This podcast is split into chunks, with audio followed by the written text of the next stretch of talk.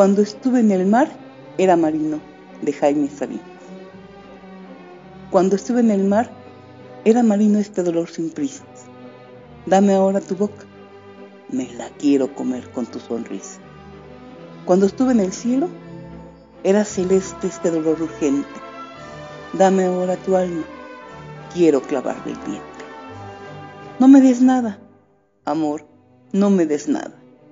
Yo te tomo en el viento, te tomo del arroyo y de la sombra, del giro de la luz y del silencio, de la piel de las cosas y de la sangre con que subo el tiempo. Tú eres un surtidor, aunque no quieras, y yo soy el sediento. No me hables, si quieres, no me toques, no me conozcas más, yo ya no existo. Yo soy solo la vida que te acosa y tú eres la muerte que resisto.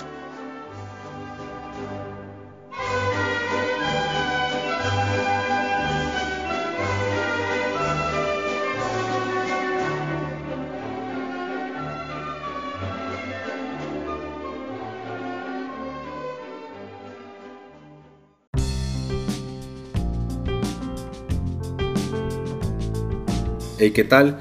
Bienvenides, bienvenidas, bienvenidos a este un episodio más de tu podcast favorito Radio Chairo, reevolucionando la forma de hacer radio inteligente. Este es un podcast semanal, autogestionado, libre y autónomo, que busca diseminar ideas, pero sobre todo generar inquietudes en diversas áreas del conocimiento. En Twitter nos localizas en arroba Radio Chairo. Quejas, sugerencias, dudas, serán bien recibidas. Este es el episodio número 48, sería nuestro episodio, nuestro penúltimo episodio del año 2021. Comenzamos escuchando Cuando estuve en el mar era marinero, en voz de Gabriela, un poema del poeta chiapaneco Jaime Sabines, amo de una prosa increíble. Comenzamos este episodio con la sección Cuentos en un 2x3, con el zorro quisquilloso a cargo de Gabriela. En el más siniestro que, el capítulo 1 de La muerte y sus misterios, a cargo de Katrina. ¿Crees posible poder avisar de tu propia muerte a tus seres queridos? Recuerda que la realidad supera a la ficción. En la reseña literaria, Gabriela nos presenta una novela de 1925 de Scott Fitzgerald. Acompañemos a Jay Gatsby, un misterioso millonario con una pasión y una obsesión. Y sí, adivinaron una mujer. Y como decía Matilda, no hay hombre millonario que sea decente o algo así decía. Y en la sección Cuentos del Mundo, Vladimira Palma nos trae a Benamar y el Rey Don Juan, un poema anónimo. Y para finalizar en Cuentos Chinos, la creación del universo y cómo y la creación del universo y descubre cómo es que se formó el universo a través del caos, el cielo y la tierra. Bienvenidos, comenzamos.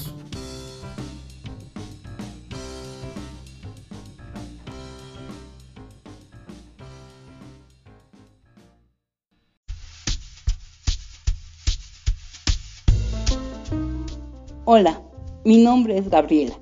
Gaby, para los cuates y no cuates.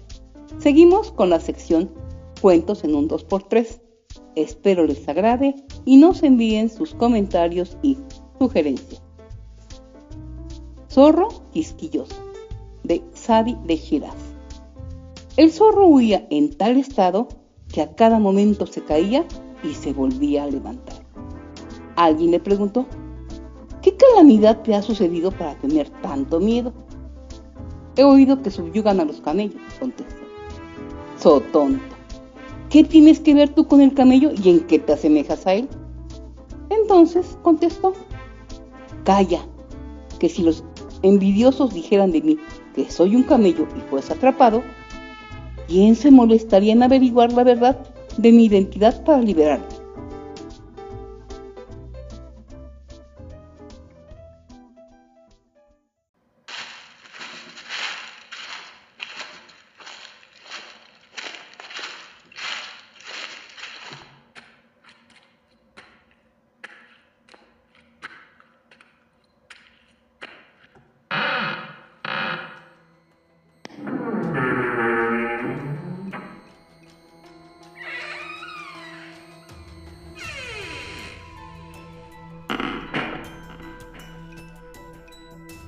Buenos días, buenas tardes, buenas noches, escuchas de Radio Chairo.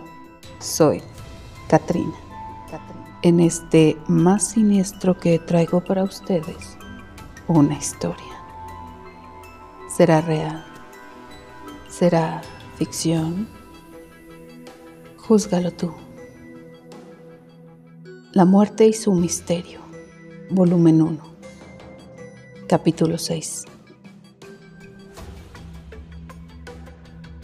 Camille Flammarion. La telepatía y las transmisiones psíquicas a distancia, vista y audición telepáticas.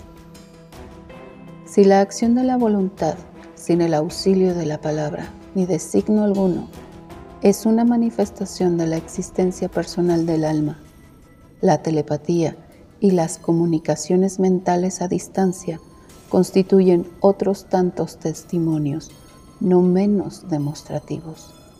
Las percepciones instantáneas e inesperadas de accidentes, de enfermedades, de muertes, sentidas a decenas, a centenares, a millares de kilómetros de distancia, son tan considerablemente numerosas que forman hoy parte natural del bagaje habitual de los estudios psicológicos, negadas o incomprendidas durante siglos, forman ahora un capítulo casi clásico.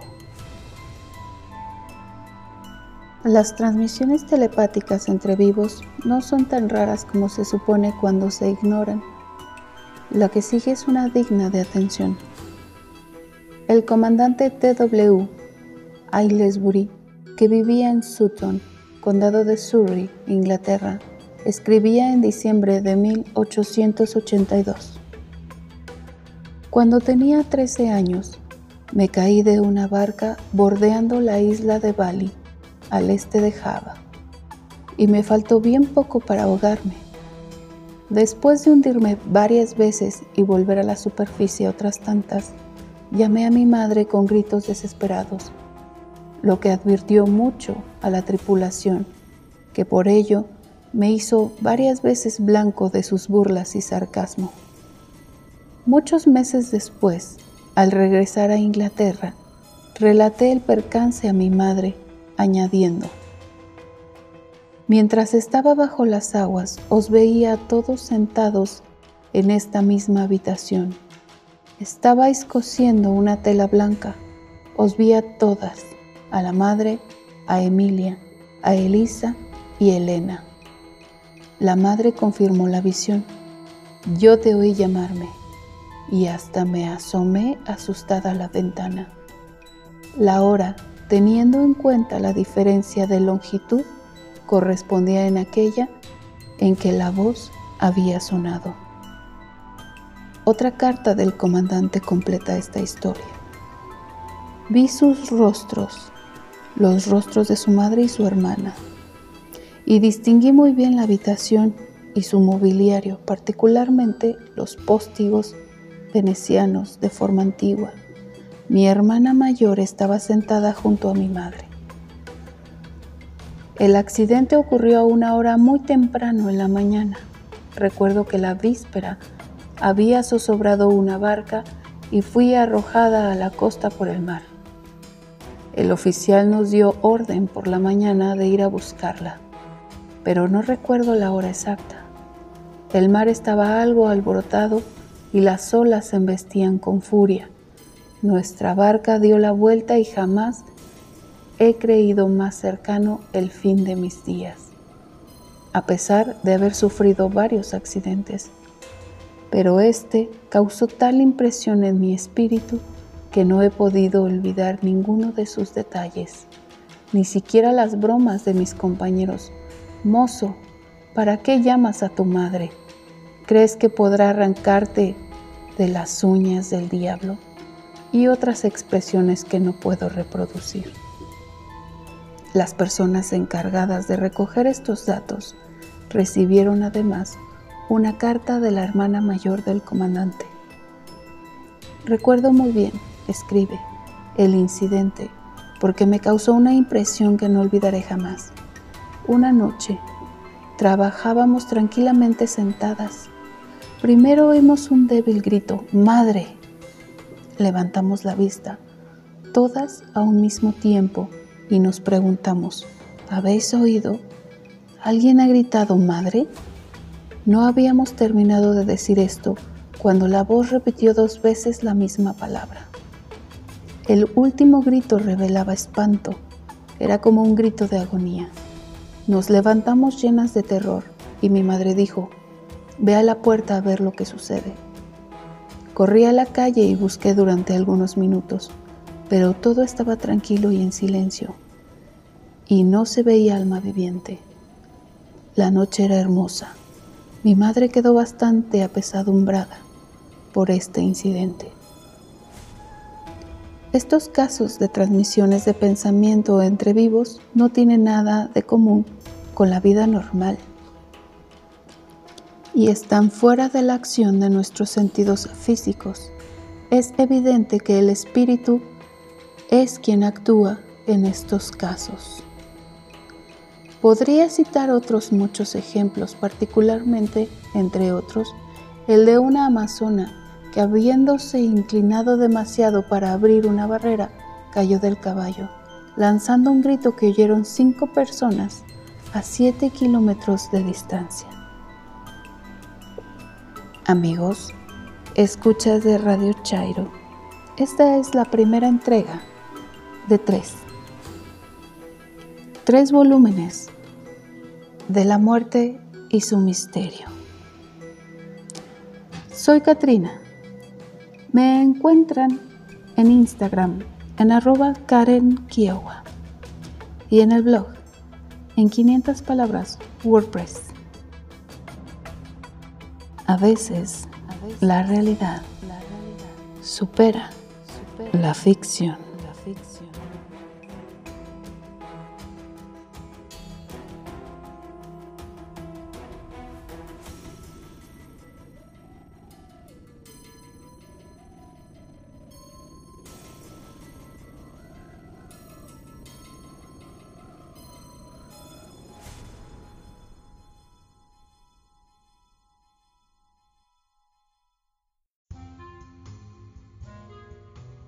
Hola, mi nombre es Gabriela. Gaby, para los cuates y no cuates.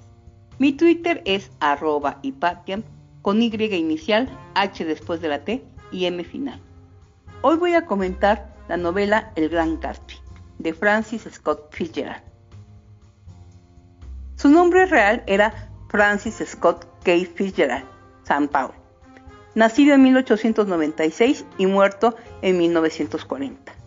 Fue un narrador estadounidense considerado el máximo intérprete literario de la llamada Era del Jazz de los años 20 de su país. Creció en una familia católica irlandesa.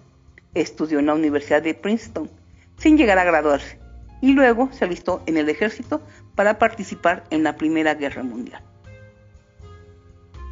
En Francia acabó de escribir lo que se considera su obra maestra, El Gran Gatsby, en 1925 la historia del éxito y posterior decadencia de un traficante de alcohol durante la ley seca, que se fabrica una identidad aristocrática y a partir de allí vive como un fantasma en una mansión, consagrando todas sus fuerzas y dinero a conseguir a la mujer que ama.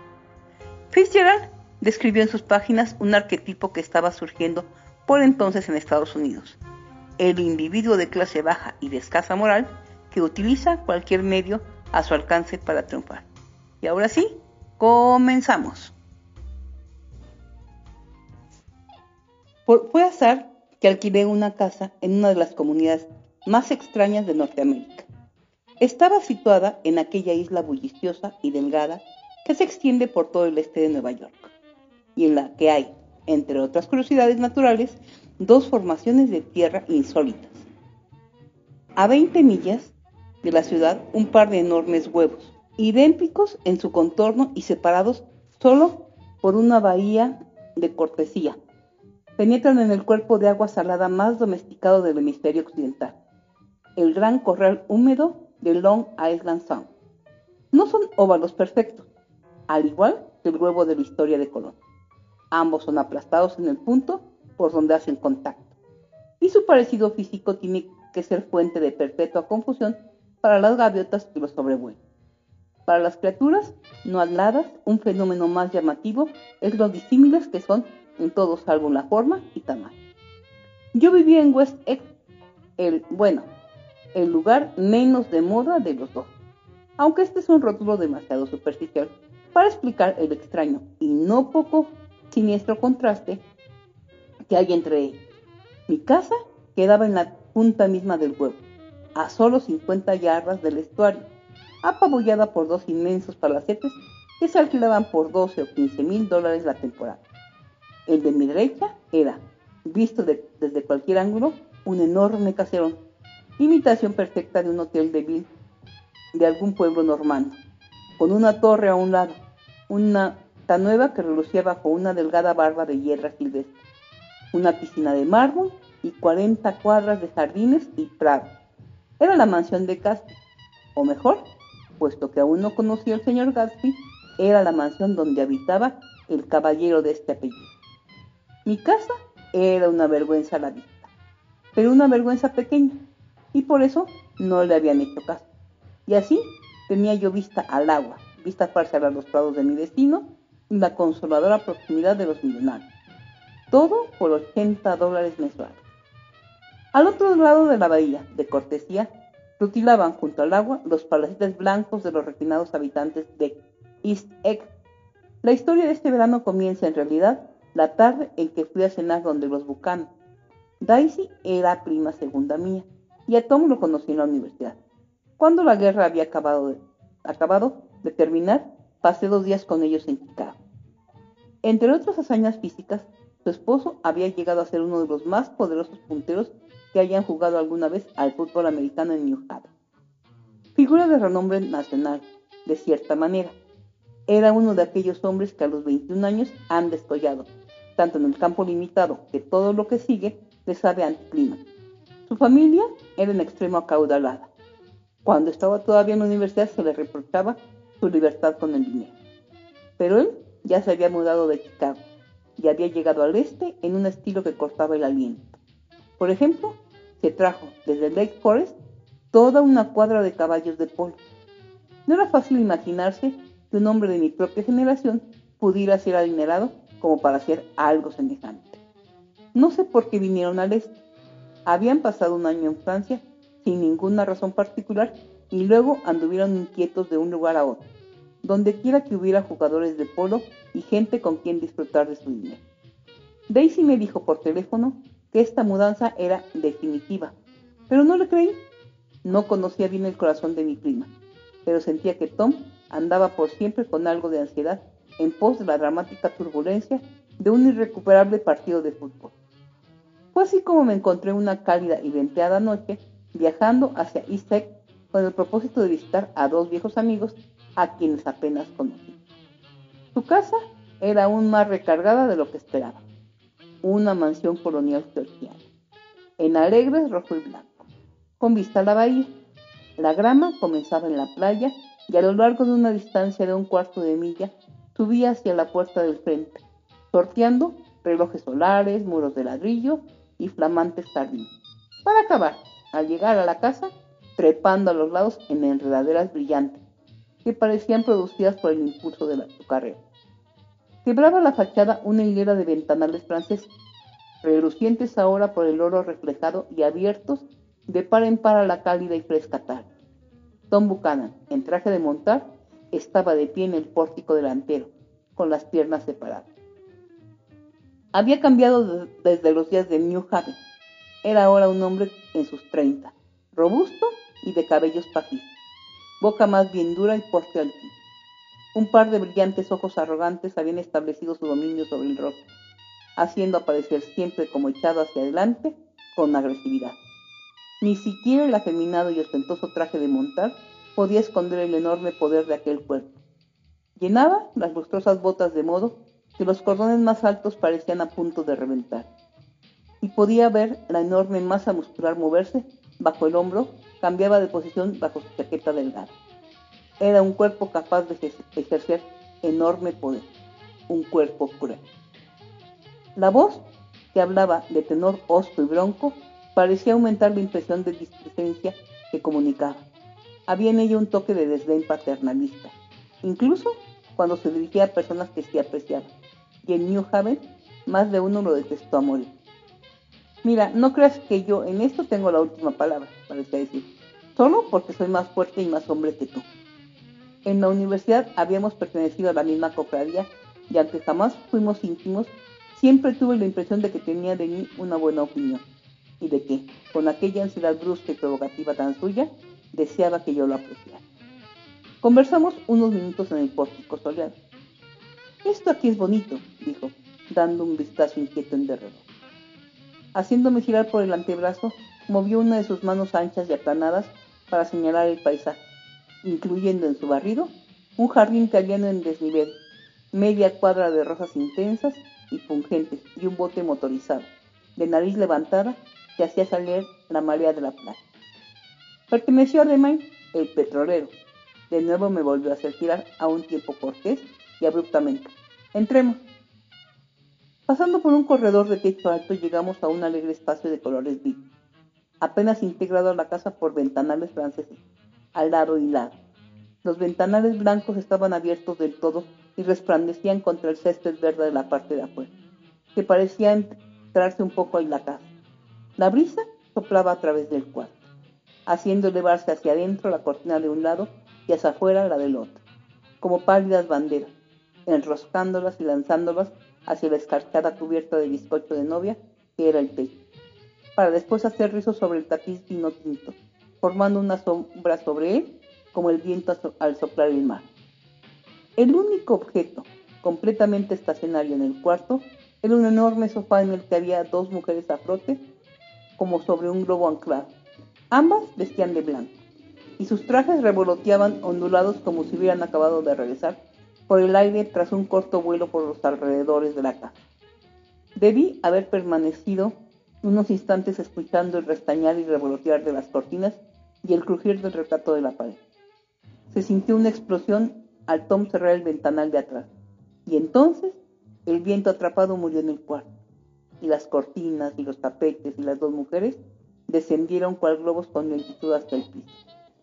La menor de ellas me era desconocida estaba extendida cuán larga era en su extremo del sofá, totalmente inmóvil, con su pequeño mentón ligeramente levantado, como si estuviera equilibrando en él algo que fácilmente podía caer. Si me vio por el rabillo del ojo, no dio ninguna muestra de ello. Es más, me sorprendí a mí mismo a punto de balbucear una disculpa por haberla molestado con mi entrada. La otra joven, Daisy, hizo el intento de levantarse. Se inclinó un poco hacia adelante con expresión consciente. Emitió entonces una risita absurda y encantadora. Yo también reí y entré a la habitación. Estoy paralizada de la felicidad. De nuevo rió, como si hubiera dicho algo muy ingenioso. Me estrechó la mano un momento, me miró a la cara y juró que no había nadie en el mundo a quien deseara tanto ver. Era un truquito muy suyo. En un susurro me hizo saber que el apellido de la joven equilibrista era Baker He oído decir que el susurro de Daisy servía solo para hacer que la gente se inclinara hacia ella. Crítica sin importancia que nada lo hacía menos atractivo. De todas maneras, los labios de la señorita Baker se movieron un poco. Me hizo un gesto casi imperceptible con la cabeza y acto seguido volvió a echarla hacia atrás. Era obvio que el objeto que sostenía en equilibrio se había tambaleado, produciéndole un pequeño susto. De nuevo, una especie de disculpa llegó a mis labios. Casi cualquier exhibición de total autosuficiencia arranca de mí un atónito tributo. Volví a mirar a mi prima, que comenzó a formularme preguntas en su voz queda y excitante.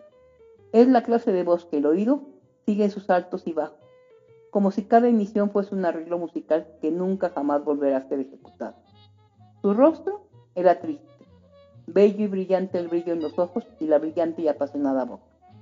Pero era tan sensual su voz que los hombres que la amaban encontraban difícil olvidar.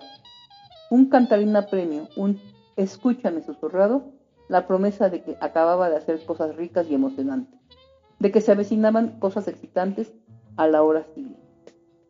Hasta aquí dejamos esta estremecedora novela que les recomiendo mucho. Si tienen alguna recomendación o sugerencia, envíenla y con gusto trataré de complacerlo. Gracias.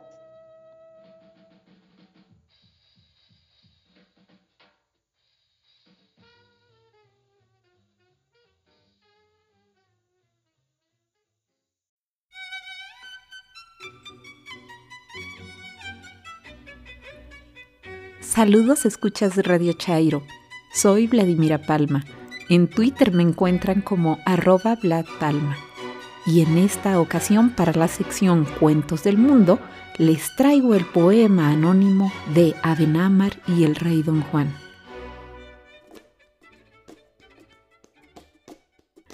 Este romance pertenece a un grupo de textos anónimos de los siglos XIV y XV en los que se narran acontecimientos históricos, principalmente del tiempo en que los árabes ocuparon la península ibérica.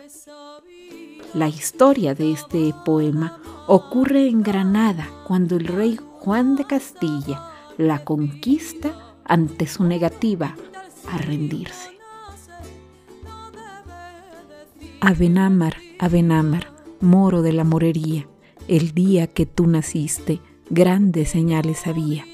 Estaba la mar en calma, la luna estaba crecida. Moro que en tal signo nace, no debe decir mentira. Allí respondiera el moro, bien oiréis lo que decía. Yo te la diré, Señor, aunque me cueste la vida, porque soy hijo de un moro y una cristiana cautiva. Siendo yo niño y muchacho, mi madre me lo decía, que mentira no dijese, que era grande villanía. Por tanto, pregunta rey, que la verdad te diría. Yo te agradezco, Abenámar, aquesa tu cortesía. ¿Qué castillos son aquellos? Altos son y relucían. El Alhambra era señor y la otra la mezquita los otros los alijares, labrados a maravilla. El moro que los labraba, cien doblas ganaba al día, y el día que no los labra, otras tantas se perdía. El otro es generalife, huerta que par no tenía, el otro torres bermejas, castillo de gran valía. Allí habló el rey don Juan, bien oiréis lo que decía. Si tú quisieses Granada, contigo me casaría. Daréte en arras y dote a Córdoba y a Sevilla. Casada soy, rey don Juan, casada soy que no viuda. El moro que a mí me tiene, muy grande bien me quería.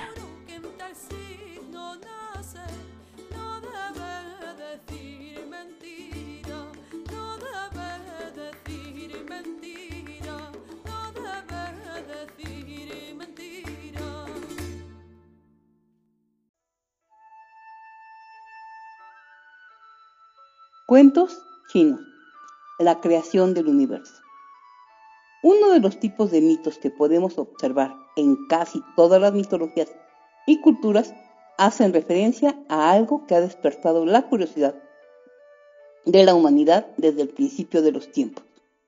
¿Cómo se formó el universo?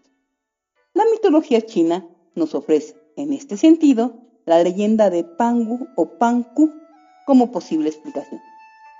Dice la leyenda al principio solo existía el caos, estando cielo y tierra unidos y concentrado el universo en un huevo negro. Dentro de él dormía un único ser, Pangu o Panku. Cuando este ser despertó, se encontró atrapado en el huevo, con lo que procedió a romperlo. Ello hizo que parte del huevo, la más ligera y clara, saliera despedida y conformara el cielo mientras que la parte inferior y más oscura conformaría la tierra. El gigantesco ser tendría la cabeza en el cielo y los pies en la tierra, y con el paso de los milenios ambos se irían agrandando. Tras ello, nacieron también cuatro seres, el dragón, el Feng Wang, semejante al fénix, la tortuga y el quilín. Uniendo fuerzas con Pangu, formaron las estaciones y los cinco elementos pero Panku no era inmortal. Y llegó un momento en que murió. Su muerte daría luz a una gran cantidad de elementos del mundo. De su aliento surgió el viento y sus ojos se tornarían en el sol y la luna. Su barba, las estrellas y sus huesos los minerales. Sus extremidades configurarían los pilares que separan el cielo y la tierra y su sangre los mares.